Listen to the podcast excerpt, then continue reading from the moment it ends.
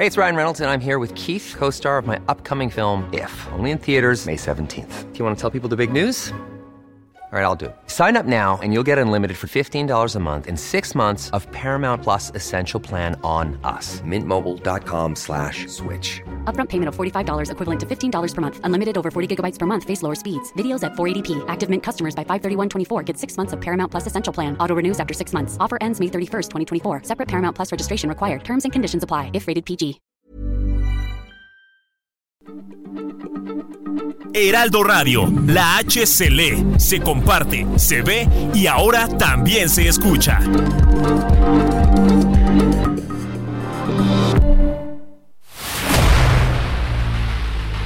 El dedo en la llaga.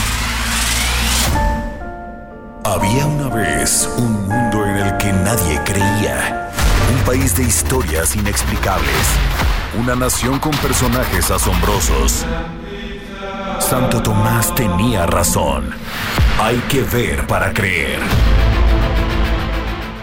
El México increíble, las verdades que duelen, la voz de los que callan, el dedo en la llaga. Infórmate, diviértete, enójate y vuelve a empezar. El Heraldo Radio presenta El Dedo en la Llaga con Adriana Delgado.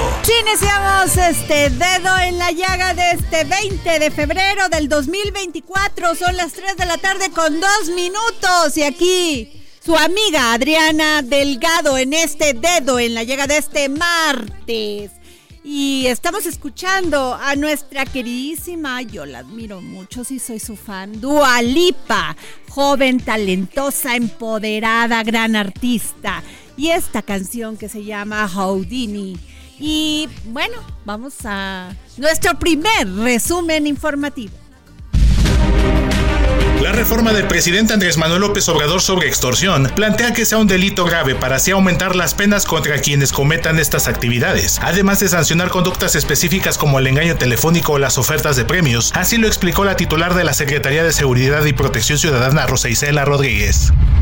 De aprobarse la reforma para que la Guardia Nacional pase a depender de la Sedena, la corporación llevaría a la práctica una estrategia nacional de seguridad pública y el personal que pertenece a ella regiría por una doctrina principal, teniendo conocimientos de seguridad pública sin el ángulo militar para realizar su trabajo. Esto lo informó el titular de la Defensa Nacional, Luis Crescencio Sandoval.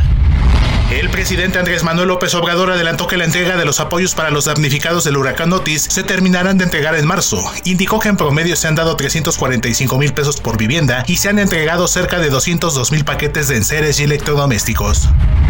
El mandatario federal reconoció que ha habido un aumento en las solicitudes de asilo de mexicanos a Canadá. Según dijo, esto le fue expuesto por parte del primer ministro Justin Trudeau en su última reunión y se acordó que las cancilleres de ambos países iban a tratar este asunto para tomar medidas en conjunto. El Pleno de la Suprema Corte de Justicia de la Nación informó que los magistrados José Alfonso Montalvo Martínez, Carlos Ronzón Sevilla y César Morales Ramírez comparecerán este jueves y entre ellos se elegirá el próximo integrante del Consejo de la Judicatura Federal. Ante la mesa de trabajo que se realizará este martes en la Ciudad de México entre el Gobierno Federal y la Comisión Política de la Sección 22 de la Coordinadora Nacional de Trabajadores de la Educación, la gremial ordenó suspender para este martes las actividades del magisterio en todo el estado y realizar bloqueos carreteros en la capital de Oaxaca y municipios conurbados en respaldo a su dirigencia. A 18 años de la explosión de la mina de pasta de conchos en Coahuila, los familiares de los mineros fallecidos reprocharon que el actual gobierno no cumplió su promesa de rescatar los cuerpos y no ha tomado medidas de no repetición. Y regresamos aquí al dedo en la llaga y tengo en la línea a Mayeli Mariscal, corresponsal del Heraldo de México en Jalisco, porque ya suman siete víctimas del ataque en Tlaquepaque este pasado fin de semana. Mayeli.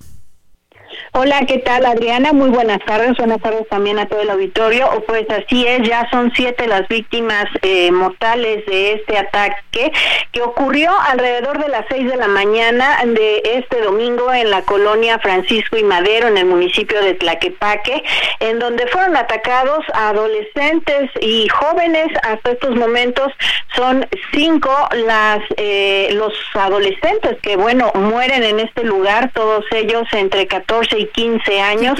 Entre ellos se cuentan a dos mujeres. También hay dos eh, adultos de 20 y 23 años, también muy jóvenes.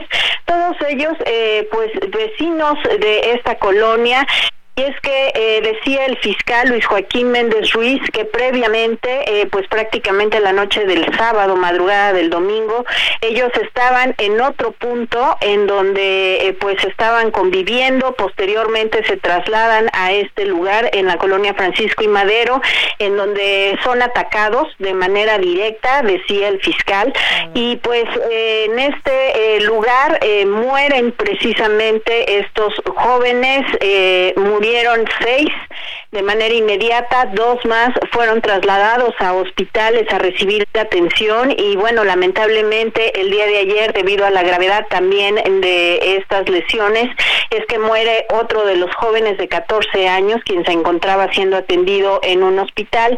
El día de ayer también, eh, pues se decía que se estaban ya revisando los videos que se pudieron recabar aledaños a esta zona para precisamente determinar en qué vehículos pudieran haber escapado estas eh, personas que, bueno, accionaron en contra de los jóvenes. Hasta estos momentos todavía no está confirmado si es que el motivo se debió a algún tipo de ring, alguna amenaza que pudieran, eh, pues, haber accionado en contra de estos jóvenes, Adriana, y pues, bueno, continúa la investigación. Muchas gracias por tu informe, Mayeli Mariscal. Gracias. Muy y, la violencia sigue y también en Guerrero, en Chilpancingo, un enfrentamiento entre presuntos integrantes de las organizaciones criminales Los Tlacos y la familia michoacana dejó un saldo de 17 muertos en la sierra del municipio de San Miguel Totolapa, en la, en la región de Tierra Caliente de Guerrero. Y de acuerdo con los reportes de pobladores de esa parte de la sierra, el enfrentamiento ocurrió el mediodía, pues de este lunes, en un punto conocido de ayer, en un, en un punto conocido como Piedra Concha. Y además también decirles que terrible lo que pasó en Celaya, Guanajuato. Una mujer policía y su, y su hija menor de edad fueron asesinadas esta mañana en el trayecto de su casa a una escuela primaria de la niña en la colonia Hacienda Natura, al noreste de esta ciudad. Vecinos de la calle de, que presenciaron este, este terrible asesinato reportaron una balacera en contra de las personas que iban a bordo de un automóvil Bora color blanco. Terrible la violencia en México. Ay, Dios santo. Y bueno, eh, otra terrible noticia, porque esto habla de la de lo que estamos viviendo los mexicanos en el tema de la impunidad. Emilio Lozoya saldrá de la cárcel, seguirá su proceso por caso Odebrecht en prisión domiciliaria. Y tengo a Lourdes Mendoza. ¿Cómo estás, mi querida Lourdes? Pues ahora sí, mi querida Adriana, ¿qué, qué te digo? ¿Cómo puede estar uno más que indignado con estas resoluciones del Poder Judicial? Eh, y lo que ponía yo hoy en, un tuit tras enterarme de este cambio de la medida cautelar, que era la prisión preventiva justificada que tenía Emilio Lozoya, es cómo, cómo podemos defender a este Poder Judicial, ¿no? No hay, manera, no hay manera. No hay manera. Casos que tardan 10 años en resolverse, que no, no se ha iniciado ni un proceso para generarles justicias a las víctimas. Y este señor que se burló de todos los mexicanos que se burló de la fiscalía, que se burló del, del, del propio eh, presidente de la República y que sabemos que es un criminal confeso, porque la única manera que tú puedes accesar, y como lo hemos platicado una y mil veces en este espacio, accesar a este criterio de oportunidad, es decir, yo soy un delincuente y voy a echar de cabeza a otros que están más arriba de mí, ¿no? Esa es la finalidad de, de esta figura jurídica y es para minorar un poquito tu, tu este tu sentencia. Bueno, pues no cumplió. Él inventó una denuncia en donde nos llevó entre las patas a 17 personas, 16 hombres, la única mujer yo. Y mira, puedo decirte eso sí, yo sí puedo caminar con la frente en alto, mucho más en alto que la Fiscalía General de la República, que soy la única que le ha ganado algo a Emilio Lozoya. Le he ganado tres instancias del daño moral. Así es, Lourdes. Y bueno, la Fiscalía General de la República dijo, quiero dejar muy claro que Emilio N no ha ganado ningún juicio al que el Ministerio Público eh, de la Federación lo ha sometido y solo ha obtenido de jueces y magistrados de la Federación privilegios procesales totalmente injustos y desproporcionados. Eso dijo eh, la Fiscalía General de la República de Alejandro Hertz. Pues sí, pero mira, hasta el día de hoy, y como bien lo hemos dicho y lo estamos diciendo, este, o por lo menos yo sí lo puedo decir, hoy la Fiscalía General de la República, por este, no hacer bien su trabajo, se le están cayendo todos los casos. En el caso de Emilio Lozoya, no es que tenga que ver conmigo, es que él es un criminal confeso, el dinero está documentado, está en sus cuentas, y el dinero que falta es porque está en este en las casas que compró con ese dinero del cochupo, pues no, claro, él lo que creía es que Emilio iba a estar guardadito, muy feliz, hasta que yo me les, me les crucé y le saqué la fotografía. Pues si no hubiera sido por esa foto, nunca hubiéramos parado el teatro judicial que tenía la 4T con la fiscalía de la mano de Emilio Lozoya. ¿Tú has sentido que la Fiscalía General de la República ha protegido a Emilio Lozoya? ¿O, el, Poder Judicial? Al principio sí al principio sí, y el problema, eh, y el Poder Judicial sin duda, no hay, no, o sea, no hay una explicación que te diga el otro juez, ¿te acuerdas en el caso de agronitrogenados? Ah, bueno, como Ansira ya este, ya, ¿cómo se llama? Ya va a pagar, pues ¿para qué? Emilio Lozoya sigue con, con, esta carpeta, mejor vamos a cerrarla. Ojo, el que hizo el daño al erario fue Emilio Lozoya, no Ansira. Ansira pudo darle una, este, un cochupo a Lozoya, estamos de acuerdo, eso sí está aprobado y comprobado, por un lado. Luego, este, lo convenció de que, de venderle la, la fábrica, la planta esta de agronitrogenados carísima, pero pues Ansira puede ser un gran vendedor el que hace un desfalco al erario fue Emilio Lozoya, el que era funcionario público es Emilio Lozoya, y el que no tiene que pagar un peso es Emilio Lozoya de ese caso. ¿Y qué crees? Ansira ni ha terminado de pagar. El segundo pago que tenía que hacer no lo hizo. Terrible, Lourdes, lo que me dices. Y además, eh, eh, la fiscalía señala al juez Gerardo Genaro Alarcón López que benefició, así dice, injustamente a Lozoya, excluyéndolo de su responsabilidad del pago por la reparación del daño en el caso agronitrogenados es que será porque no hicimos bien la chamba. Si hubiéramos hecho bien nuestra tarea y, hubiéramos integrado bien las carpetas de investigación, pues no se les estarían cayendo los casos. Pero ¿qué pasa, Lourdes? en el caso de los Oya sí puedo ¿Quién está protegiendo a quién y por qué? Al principio fue un caso de la Fiscalía con la 4T y con los Los Lozoya dijo, yo acepto todo lo que ustedes digan para generar un teatro, tener una, una, de, una narrativa y con eso era más que suficiente, no importaba, no importaba si Lozoya tenía pruebas o no, era la narrativa como lo hemos visto a lo largo de estos cinco años del gobierno de Andrés Manuel López Obrador. ¿Qué pasó? Que yo salí y dije, me está difamando, yo no me voy a quedar con este golpe, y yo fui la que, la que di la batalla, y por esa foto, porque a mí me difamó, y a los otros 16. Seguiría en su casa paseando como si nada. Sí, como si nada. Ahí, cuando esa foto pasó, lo que evidenció fue el pacto de impunidad que había entre la Fiscalía y Emilio. Y lo que sucedió por esa foto es que el, todos los pactos que tenían en el obscurito, pues se cayeron. Y entonces ya tuvieron ahora sí que decir, oye, pues ahora sí vamos a ir a juicio. Y entonces, como tenían bien armadas las carpetas, pues se les están cayendo. ¿Por qué Emilio no quiere irse a juicio? Porque sabe que no le puede mentir un juez porque sabe que el dinero está en sus cuentas. Entonces esto es ridículo, pero además imagínate el ridículo ante la madre de todas las elecciones del 2024, en donde sabemos que hay dos sopas. La sopa de Claudia, que es la continuidad de Andrés Manuel López Obrador, o la sopa de Xochitl, que es totalmente diferente. Híjole, y por, o sea, entiendo todo esto que me dices, Lourdes, de la, de todo cómo ha generado la mala, la mala, el mal, este, ¿cómo se dice? Las carpetas, que se, que se les caigan los, el caso, pero ¿quién está detrás? O sea, ¿quién crees que está detrás y por qué? Pues mira, ahorita, ahorita sí te puedo yo decir, es que los jueces no estoy entendiendo, o sea, cómo le, le cambias la, la, prisión preventiva justificada. Te van a decir es que lo que pasa es que la prisión preventiva justificada dice que no puede estar una persona más de dos años sin empezar el juicio. Si no ha empezado el juicio de Lozoya, es porque Lozoya y sus abogados han metido un sinfín de recursos jurídicos para alargarlo, para no poder entrar a lo que este, sea lo que, le llaman chicanadas jurídicas. Exacto, y que no nos digan, Adriana, por amor de Dios, a Rosario la tuvieron tres años. Sí. Con una licencia falsa. Sí. Y Rosario nada más que no se dobló como los Oya.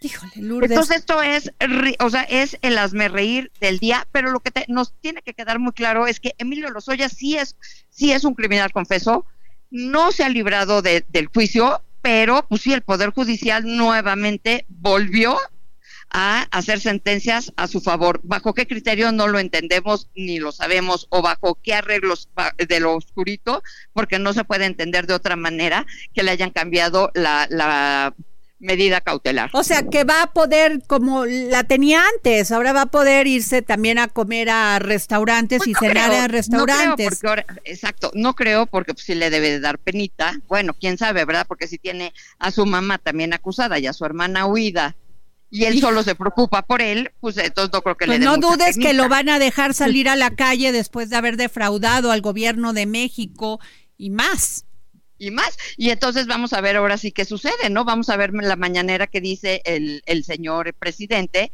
porque ya dijeron que van a impugnar, pero pues el juez ya dijo que sí le van a cambiar la medida cautelar. Y ojo, déjame decirte algo que esto es bien importante. ¿Te acuerdas que yo he traído el caso del Márquez Sterling, u otro teatro judicial, pero este de la Ciudad de México, que lo inventaron Ernestina con Santiago Nieto? Ah, bueno, pues ¿qué crees? A uno de los de mis defendidos, solo así que si se le llama de esa manera, a Roberto Uribe, le cambiaron le, no lo vincularon a proceso ni de peculado ni de intervención de las comunicaciones privadas. Entonces pide el cambio de medida cautelar y un juez la semana pasada le dice, está bien, te la voy a cambiar a brazalete. ¿Sabes tú que no hay brazaletes en la Ciudad de México? Y sabes tú que los tuvo que pedir una empresa que está en Chihuahua y sabes tú que este hombre que no tiene dinero tuvo que conseguir 50 mil pesos para hacerse del brazalete y va a tener que pagar mientras lo porte cuatro mil pesos mensuales alguien que es inocente y que no tiene dinero. Terrible. Tú has y a los Oya, y, a los Oya, que si es culpable, pues lo mismo. A quien ya se les escapó y tuvieron que irlo a, agarrar a Málaga, se lo trajeron a México. ¿Cómo? nadie estamos entendiendo. Y que cuando llegó, acuérdate, nos pusieron de sueñuelo una camioneta que se iba al reclusorio norte y Emilio Lozoya iba volando en un helicóptero de la Policía Federal hacia el Hospital Ángeles porque venía malito. Sí, ahí lo tuvieron, que porque estaba enfermo y, y, porque y, como se ha dicho y tú también lo has comentado, vivía a todo dar. A todísima dar. ¿Y sabes quiénes no viven a todo dar? Pues ha ido, lo que sí ha hecho muy bien la Fiscalía General de la República es andar persiguiendo a inocentes, como es el caso de Carlos Treviño y de Jorge Luis Lavalle. ¿Por qué lo digo? Porque son uno de los 17 imputados junto conmigo en el tema de Emilio Lozoya y no vas a creer. Uno tiene brazalete y el otro está huido porque lo querían meter a la cárcel a Almoloya. Hijo de Lourdes. Y sin prueba alguna, pero Emilio Emilio va a poder dormir en su casita con su mamita. Terrible. Y su hermana, vamos a ver qué va a pasar, porque su hermana sigue huida y nadie sabemos dónde está y tiene orden de aprehensión.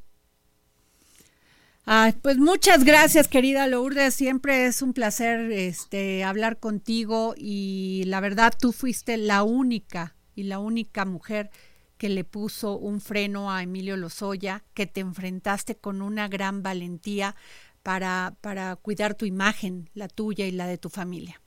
No sabes cómo te lo agradezco. Y si no ha empezado, o sea, yo le he ganado ya tres instancias del daño moral. Y si no ha empezado la denuncia de falsedad en declaraciones, es porque, ¿qué crees? Está durmiendo el sueño de los justos en la Fiscalía de la Ciudad de México, que hoy está, ¿verdad?, en manos, pues, del Lord, del Lord Cúspide, ¿sí? De Ulises Estelara. Ah, bueno. Gracias, querida Lourdes. Vamos a estar en contacto. Gracias, querida. Gracias a ti. Muy buenas tardes. Y eh, este, ¿qué les cuento? Que tengo en la línea a don Jorge Gaviño, que denuncia guerra sucia en Facebook en contra de la 4T y de la candidata Claudia Sheinbaum. ¿Qué tal, don Jorge? De veras que sí es una guerra sucia. Adriana, qué gusto saludarla y también al auditorio. Gracias, diputado. Oiga, pues sí, a estos días este ha sido un tema de utilizar un hashtag en contra del presidente y en contra de la de la candidata de Morena. Sí, y, lo, grave de esto es que en medio de toda esa guerra sucia hay recursos que no sabemos de dónde procedan. Eh, por ejemplo, lo que estoy yo denunciando ahora es de que hay 13 páginas de Facebook que se dedican a atacar con guerra sucia particularmente a Claudia Sheinbaum eh, a través de videos de desinformación, buscando manipular, golpear. Eh, se ha gastado, de, de acuerdo a las propias cifras de Facebook, casi, casi dos millones de pesos en tan solo un mes y días. Lo que esto quiere decir es de que se están promocionando páginas, se suben videos, se patrocinan, se pagan recursos a, propio Facebook y de acuerdo a las cifras de Facebook, casi son dos millones de pesos en mes y medio. Entonces, pues esto evidentemente tenemos que esclarecerlo, de dónde sale el dinero. Este servidor, ex servidor público que aparece como dueño de los dominios, esos 13 dominios, se llama Eduardo Luis Méndez Peña.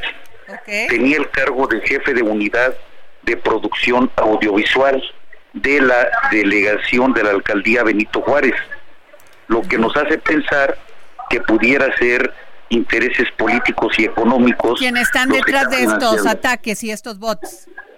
Así es, así es.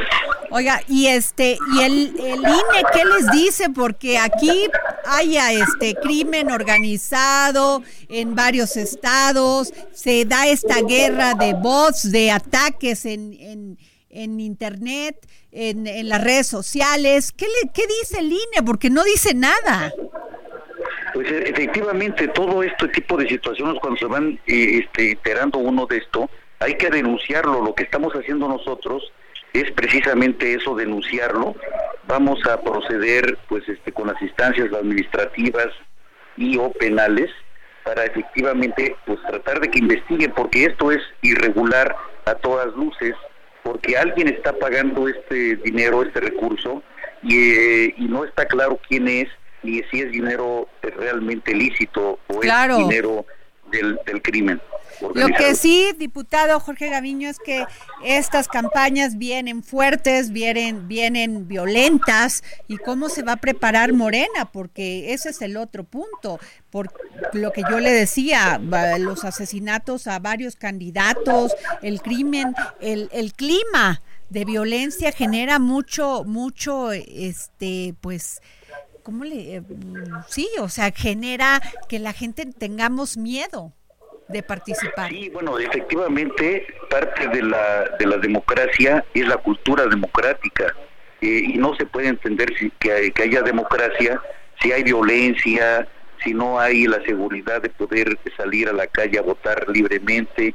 Nosotros tenemos mucha confianza de que estos intentos de destabilización y de presión pues este no van a resultar eh, le pongo de ejemplo las páginas estas que, que le comento, las 13 páginas, que es un clúster que se preparó por parte de este ex servidor público Eduardo Luis Méndez Peña, pues no, no va a tener ninguna ningún efecto porque son son páginas que tienen eh, 50, 60 seguidores y, y lo único que hacen es pagar dinero para que se promuevan estos videos y que sí lo vea la gente, pero definitivamente la gente que no está cayendo en el garlito.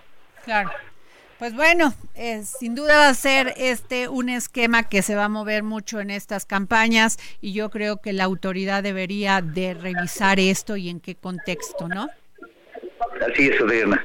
Muchas gracias, diputado Gaviño. Gracias por tomarnos la llamada para el dedo en la llaga. No, al contrario, el soy yo. Un abrazo. Gracias, pues este así, la guerra sucia entre candidatos, entre partidos, entre aquellos que, que también participan en esto de manera violenta, como todos estos estados que están gobernados por el crimen organizado. No sabemos la salida de Emilio Lozoya, la impunidad, en fin.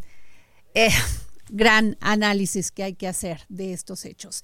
Nos vamos a un corte y regresamos para seguir poniendo el dedo en la llaga. Sigue a Adriana Delgado en su cuenta de Twitter arroba Adri Delgado Ruiz.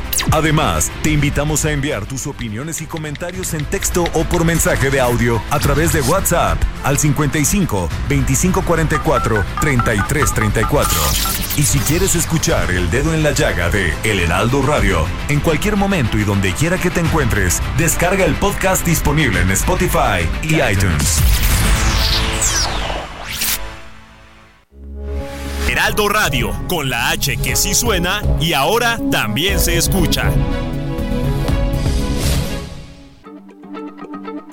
Heraldo Radio, la H se lee, se comparte, se ve y ahora también se escucha.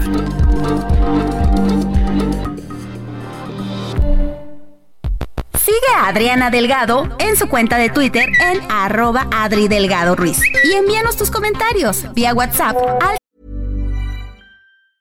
Burrow is a furniture company known for timeless design and thoughtful construction and free shipping, and that extends to their outdoor collection.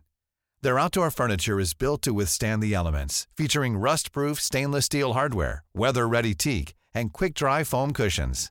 For Memorial Day, get 15% off your Burrow purchase at burrow.com slash ACAST and up to 25% off outdoor. That's up to 25% off outdoor furniture at burrow.com slash ACAST.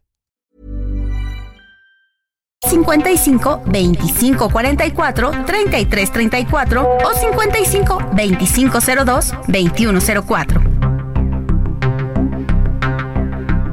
Adriana Delgado entrevista en exclusiva a la embajadora eminente de México y ex embajadora de México en Estados Unidos, Marta Bárcena. Usted fue nombrada por el presidente Andrés Manuel López Obrador como embajadora de México en Estados Unidos, la primera mujer, y siempre le estaré agradecida. Pero vivió usted unos momentos muy complicados. Tenía usted enfrente a Marcelo Ebrard como secretario de Relaciones Exteriores, que nunca estuvo de acuerdo con mi nombramiento. Esta lucha por el gobierno de los Estados Unidos por el tema de la migración del Partido Republicano no ha de haber sido nada fácil para usted.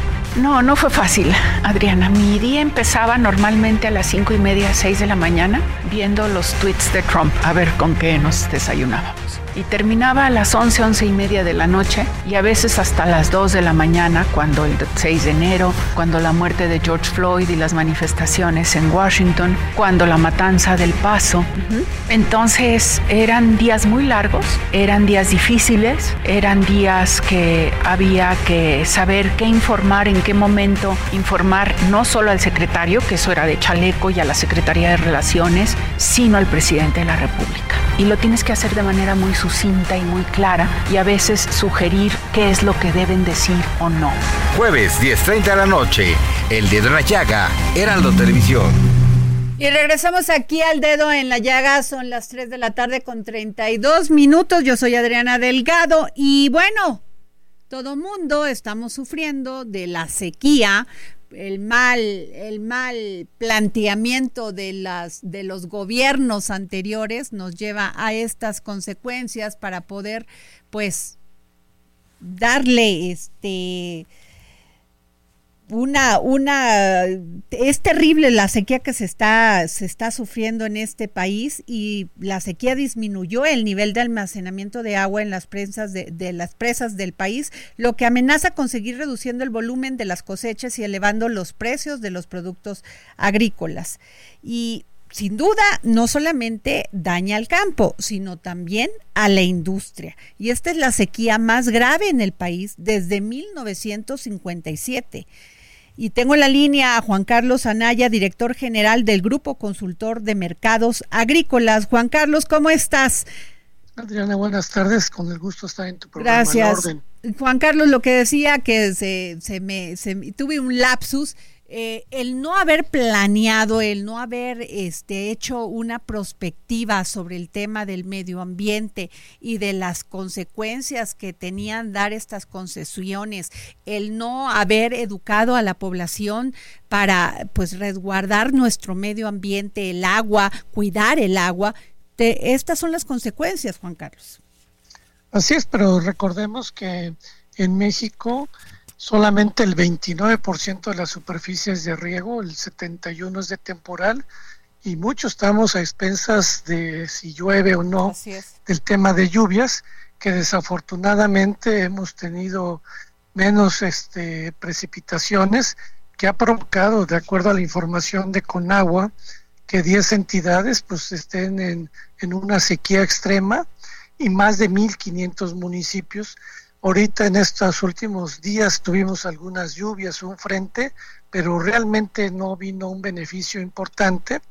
Pero al final lo que estamos viendo también en todo el sistema, donde sí hay sistemas de riego que representa el 29%, vemos que el nivel del agua, principalmente en los estados del norte, se ha disminuido la capacidad de las presas en un 38%, y así vemos el estado de Sinaloa, que de un 100% capacidad trae el 22%, el caso de Tamaulipas una cantidad similar, en el caso de Sonora, que es productor de trigo, un 32%, y eso está provocando, Adriana, que para el año, para esta cosecha que viene otoño-invierno, vamos a ver una caída en la producción, que hoy en la mañana el presidente señalaba que no estaba cayendo la producción de maíz, pues yo creo que no le han platicado que y eso va a hacer que México baje la producción del año pasado de 26.7 millones a casi 25 millones y tengamos que importar 21 millones de toneladas, que va a ser una importación récord. Pues sí, la verdad, ese es, ese es un gran tema porque, este, pero ¿por qué no se previno el tema del agua? ¿Por qué nadie asumió esto con una gran responsabilidad? Yo entiendo que los políticos lo que menos quieren pagar es precisamente ese costo de hacer una gran infraestructura y generar, este, generar y prevenir esta, este colapso que estamos viviendo ahora. Mira, lo que ha sucedido es que en el tema de los sistemas de riego ha faltado, ha habido poca inversión en infraestructura de ir eh, haciendo más infraestructura para tener más presas y las que están no se han terminado, pero por otro lado no hemos modernizado las infraestructuras de riego y lo que vemos es que mientras no se modernice, se creen sistemas que ahorren el agua, que realmente se pague por el agua, que se eliminen con ese mantenimiento el tema de todas las fugas que estamos viviendo no solo en el sector agrícola, lo estamos viendo en la Ciudad de México, el tema de fugas que está provocando una escasez de agua, que por un lado nuestros productores están sufriendo por falta de capacidad de agua, pero también ya estamos viendo afectaciones para el consumo humano. Ahora te voy a eh, esto que decías de la importación del maíz es terrible porque México va a importar 22 millones de toneladas de maíz, cifra récord. Cifra récord que te quiero señalar que, va a ser mayor al año pasado, que importamos 19.7 millones y ya al mes de enero llevamos una importación de 2.1 millones de toneladas. Híjole, el campo mexicano es el que más ha sufrido esto porque como bien dices, además está pronosticado que este sea un año con mucha sequía, con mucho calor, este, que no va a haber lluvias, ¿qué va a hacer? ¿Qué va a pasar con los campesinos? Mira, eh, nos encontramos también con la cosecha del primavera-verano de frijol, que fue la, eh, históricamente la más baja, de una producción de 800 mil, vinieron 250 mil. Eso está provocando que los productores para el próximo ciclo no saben si van a sembrar, pero por otro lado los precios del frijol se han disparado derivado que ahorita el precio al consumidor anda en 60 pesos el kilo, pero también las importaciones de frijol se han incrementado en 270%. Y el otro es otro producto súper básico. Llevamos dos años con baja producción de caña, que se traduce en azúcar, y este año vamos a traer una producción menor que está haciendo que los precios de azúcar actualmente sean los más altos de la historia. ¡Qué terrible panorama! Porque esto sin duda va a generar pues todo lo que es una crisis económica. Sí, por eso Banco de México se está yendo con mucho cuidado en el tema de la inflación, el tema de bajar las tasas, porque le preocupa que el tema de la sequía, el tema que está provocando de menor oferta, pero también por el tema del endeudamiento que, que, que va a tener el gobierno por todo el tema de lo que le está dedicando a sus obras faraónicas, pero por otro lado también lo que estamos viendo es este un año electoral donde muchos de los apoyos que se están dando al campo son más asistenciales que productivos. Y ahorita que yo ando aquí en Sinaloa, vemos un año muy difícil para los productores porque el precio internacional ha bajado en virtud de que hay la producción mundial récord, hay la producción récord en Estados Unidos y eso va a hacer que los productores maiceros no tengan un precio adecuado para poder tener su rentabilidad conveniente. Sin duda es un tema bastante delicado, bastante delicado porque esto es lo que va a pasar aquí en México este año. Desgraciadamente le pega a quien más este, lo necesita, que son nuestros productores y nuestros campesinos mexicanos. Sí, mientras no haya una política real de poder garantizarle al productor una red segura para que sigan produciendo y se sigan dando apoyos asistenciales que no promueven la productividad y que realmente lleguemos a la autosuficiencia alimentaria, es pura narrativa y discurso y vamos a tener lamentablemente este año una producción menor al 2023 y al 2022. Muchas, muchas gracias, Juan Carlos Anaya. Gracias, director general del Grupo Consultor de Mercados Agrícolas. Gracias por tu opinión. Gracias, Adrián, y buenas tardes. Muchas gracias. Y bueno, este, la ministra Lenia Batres Guadarrama reconoció que ya vivió momentos de tensión con otros integrantes del máximo tribunal por la ley de la industria eléctrica. Sin embargo, aseguró, aseguró que no espera ser amiga de nadie. Vamos a escuchar. A dos meses de haber llegado a la Suprema Corte de Justicia de la Nación, la ministra Lenia Batres Guadarrama ya vivió momentos de tensión con otros integrantes del máximo tribunal por la ley de la industria eléctrica, pero aseguró que no espera ser la amiga de nadie. En entrevista, Batres Guadarrama, de 54 años de edad, habló también del poder inmenso que tiene el Consejo de la Judicatura Federal, de si ella debe excusarse en los asuntos que involucren a la Consejería Jurídica del Ejecutivo Federal, de la que formó parte, y de la invalidez de leyes por vicios en el procedimiento legislativo, así como de la propuesta de reforma judicial del presidente Andrés Manuel López Obrador. Batres Guadarrama aseguró que durante la revisión en la segunda sala del amparo concedido a empresas inconformes con la LIE, se rompieron las normas de cortesía que se acostumbra a tener en la Corte, pues las trataron como enemigas a ella y a la ministra Yasmín Esquivel. Ese día hubo tensiones y torpeza, enfatizó Batres Guadarrama, quien rechazó referirse al anuncio de diputados de Morena de iniciar juicio político contra el integrante de la Corte, Alberto Pérez Dayán, por dar su voto de calidad en ese asunto como presidente de la sala.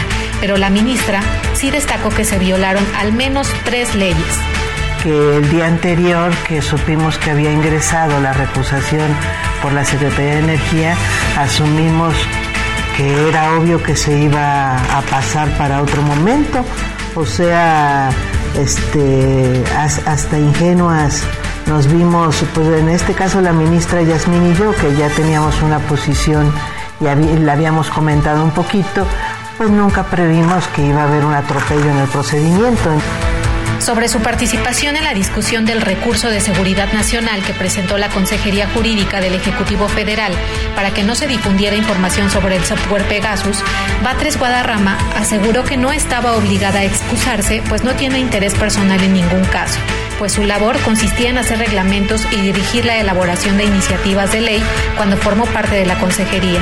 Yo no tengo ningún tipo de interés personal ligado a ningún familiar ni de interés personal este, mío, ¿no? Por eso es que, insisto, ni siquiera se plantea.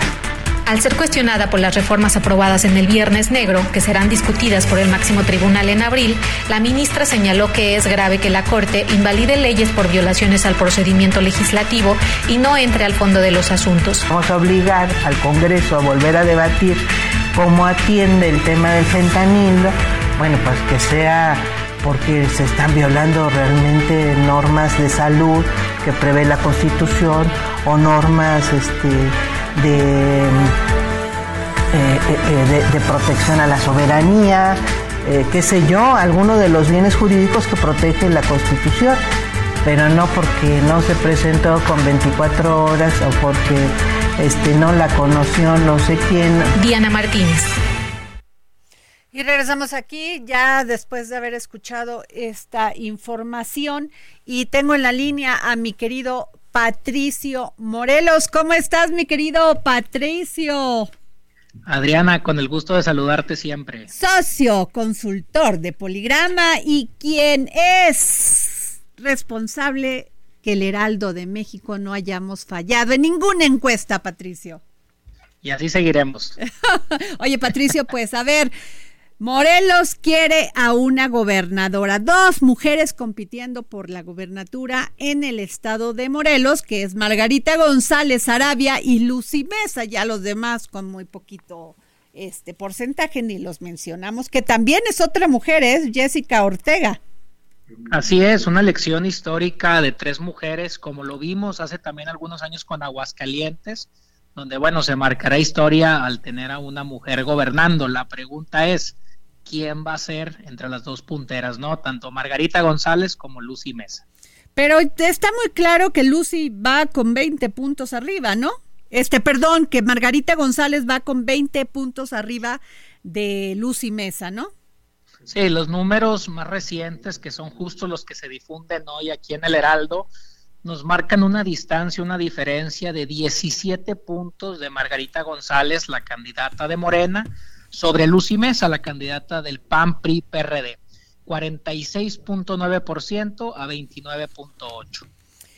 Pues este, esto se veía ya desde hace mucho tiempo, ¿no? O sea que Lucy Mesa, que estaba en Morena, se fue a esta alianza que forma el PAN, PRI y el PRD, y este, y decide pues ser candidata de ellos, pero pues Margarita González sigue arriba.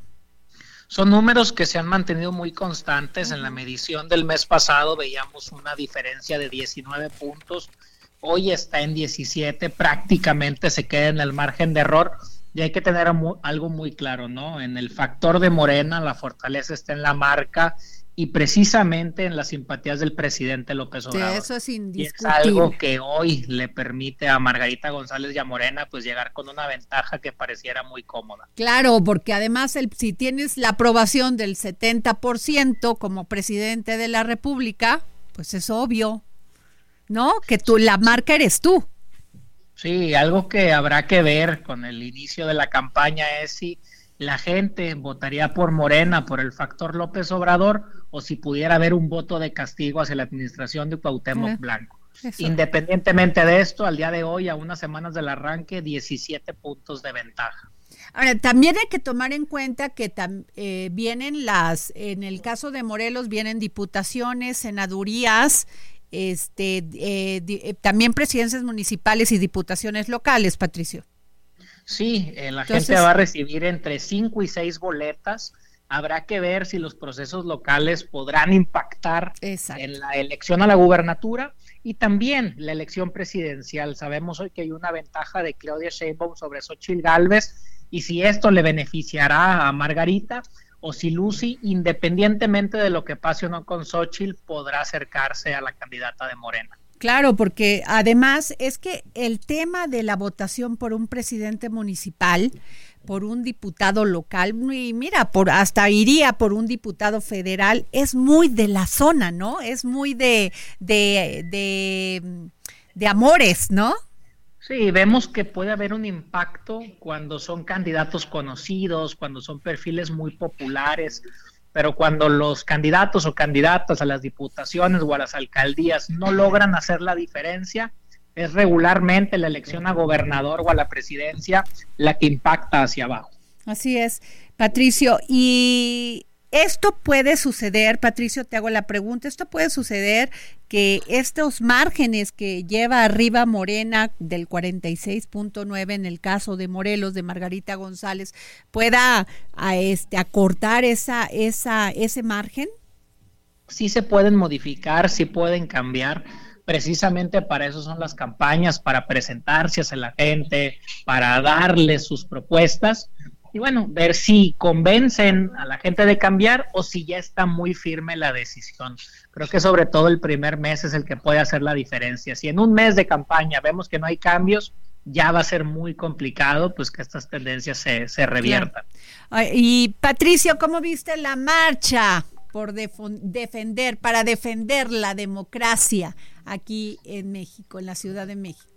Bueno, interesante. Yo creo que la oposición necesita de algún respiro.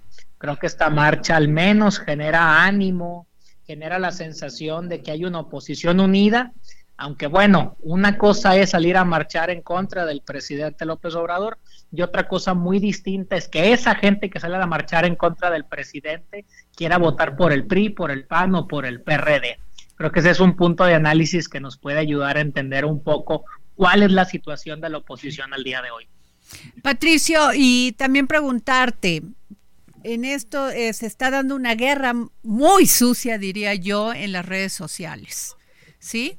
Y que pues el INE se mantiene totalmente alejado de esto. Lo que sí es que va a indagar los depósitos desde el extranjero de Eduardo Verástegui por 390 mil dólares, pero pues no da quiénes son los que pagan las campañas sucias en contra de empresarios y en contra de políticas como Claudia Sheinbaum y, y Xochitl Galvez, porque también le toca a ella una parte. Eh, ¿Qué hacer en esto? ¿Qué tanto, qué tanto las redes van a, van a cambiar estos resultados? ¿Qué tanto impactan? Es complejo y entremos a la red social que la gente utilice. Vamos a ver campañas a favor y en contra de todos los perfiles. La pregunta es si la gente ya tomó la decisión y se convierten en voceros y en defensores de un proyecto o si a partir de lo que se dice en redes sociales pudieran impactar en la opinión de los ciudadanos. Yo no estoy tan convencido de esto. De lo que sí hay que estar pendiente es, bueno, quién financia estas campañas, quiénes están detrás de estos trending topics que vemos todos los días, por ejemplo, en Twitter, y entender un poco cuál es la dinámica del proceso electoral. Pues muchas gracias, mi querido Patricio Morelos, socio consultor de Poligrama. Gracias. Como siempre. Adriana, buen día. Buen día. Y tengo ya a mi querida Nayeli Ramírez, que hoy no estuvo aquí en esta mesa del dedo en la llaga. Nayeli. Hola Adriana, ¿cómo estás? ¿Dónde andas de paseo, eh? Cuéntame. no, bueno, fuera que anduviéramos de paseo. Ando, este, voy a tener una entrevista con los auténticos decadentes ahorita porque van a dar un concierto y andamos hasta la Plaza de Toros porque ahí va a ser la entrevista, pero ya te voy a traer los detalles la próxima semana. También estuvimos con Mon Laferte que ella ya nos dio detalles sobre el próximo concierto que va a dar en el Palacio de los Deportes, donde cierra esta gira, en donde estuvo en varias ciudades de nuestro país, también en algunas ciudades de Estados Unidos, y nos habla sobre su nuevo sencillo que se llama Hoy Dios. Entonces ella nos, nos, nos habló mucho de su corazón, ¿sabes? Porque nos dijo que ella siempre ha estado con, con las mujeres, siempre hace temas, pero ahora que fue mamá, pues se metió mucho en su personalidad, en lo que ella ha hecho, en, en este encuentro de sí, de ella misma, entonces nos habla sobre toda esta música que está haciendo y eso lo va a reflejar en el Palacio de los Deportes el 21 de marzo. Oye, qué padre, ella me encanta, me encanta su espíritu, me encanta su, su arte, me encanta sus composiciones, la verdad es una un orgullo de México. Sí, y sabes qué? que ella dice que ella se siente muy mexicana porque eh, este país la cogió y le dio mucha cabida a su música, ha hecho cosas con Quintana, ha hecho cosas con sí. Venegas. Entonces la verdad es que es una mujer que ha traído... Ella es eh, mexicana, básicamente, ha hecho toda su carrera aquí en México, básicamente. Y le hemos dado muchas, este... La, verdad es que aquí le, eh, le, hemos dado los mejores escenarios y todo, ¿no? Claro, claro, claro, como muchos artistas, ¿eh? México les abre las puertas y aquí se quedan. Este es un país maravilloso, salvo por honrosas ocasiones, ¿verdad? Bueno, no, ya son muy seguidas que, que este país se, se complica. Sí, y la verdad es que ella por eso dice que quiere cerrar la gira aquí en México, en el Palacio de los Deportes. Quiere hacer un gran show, está prometiendo casi tres horas de concierto que sus fans se lo van a agradecer. Ya está todo vendido, pero pues sí vale la pena estar al pendiente de ella. Pues muchas gracias, mi querida Nayeli Ramírez. Muchas gracias por, por tu información y sí te extrañé mucho, ¿eh? Te prometo que pronto ya voy a estar ahí. Muchas gracias. Pues bueno, les cuento que Alejandra del Moral, quien fue candidata a la gubernatura del Estado de México por esta alianza PRI-PAN-PRD, pues decide, habían dicho, mencionado que ella podría ser la, podría ser diputada. Y ella dice, pues, hoy en una carta que le dirige a Alejandro Moreno Cárdenas, que no, que no va a participar en este proceso, que les agradece mucho a los priistas, que se mantienen muy unidos, pero que no va a participar. Y bueno, esto me huele a mano de Alfredo del Mazo y también a su mala relación que tiene con Ana Lilia Herrera, quien compitió con ella por la, por la candidatura a la gobernatura del Estado de México. Bueno, una diputada menos, ¿verdad? Nos vamos. Esto fue aquí todo en el dedo en la llaga. El Heraldo Radio presentó El Dedo en la Llaga con Adriana Delgado.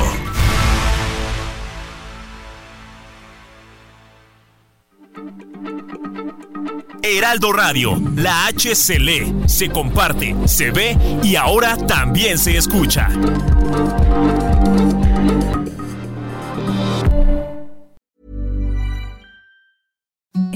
Imagine the softest sheets you've ever felt. Now imagine them getting even softer over time. That's what you'll feel with Bowl and Branch's organic cotton sheets. In a recent customer survey, 96% replied that Bowl and Branch sheets get softer with every wash. Start getting your best night's sleep in these sheets that get softer and softer for years to come. Try their sheets with a 30-night guarantee. Plus, get 15% off your first order at bowlandbranch.com. Code BUTTERY. Exclusions apply. See site for details.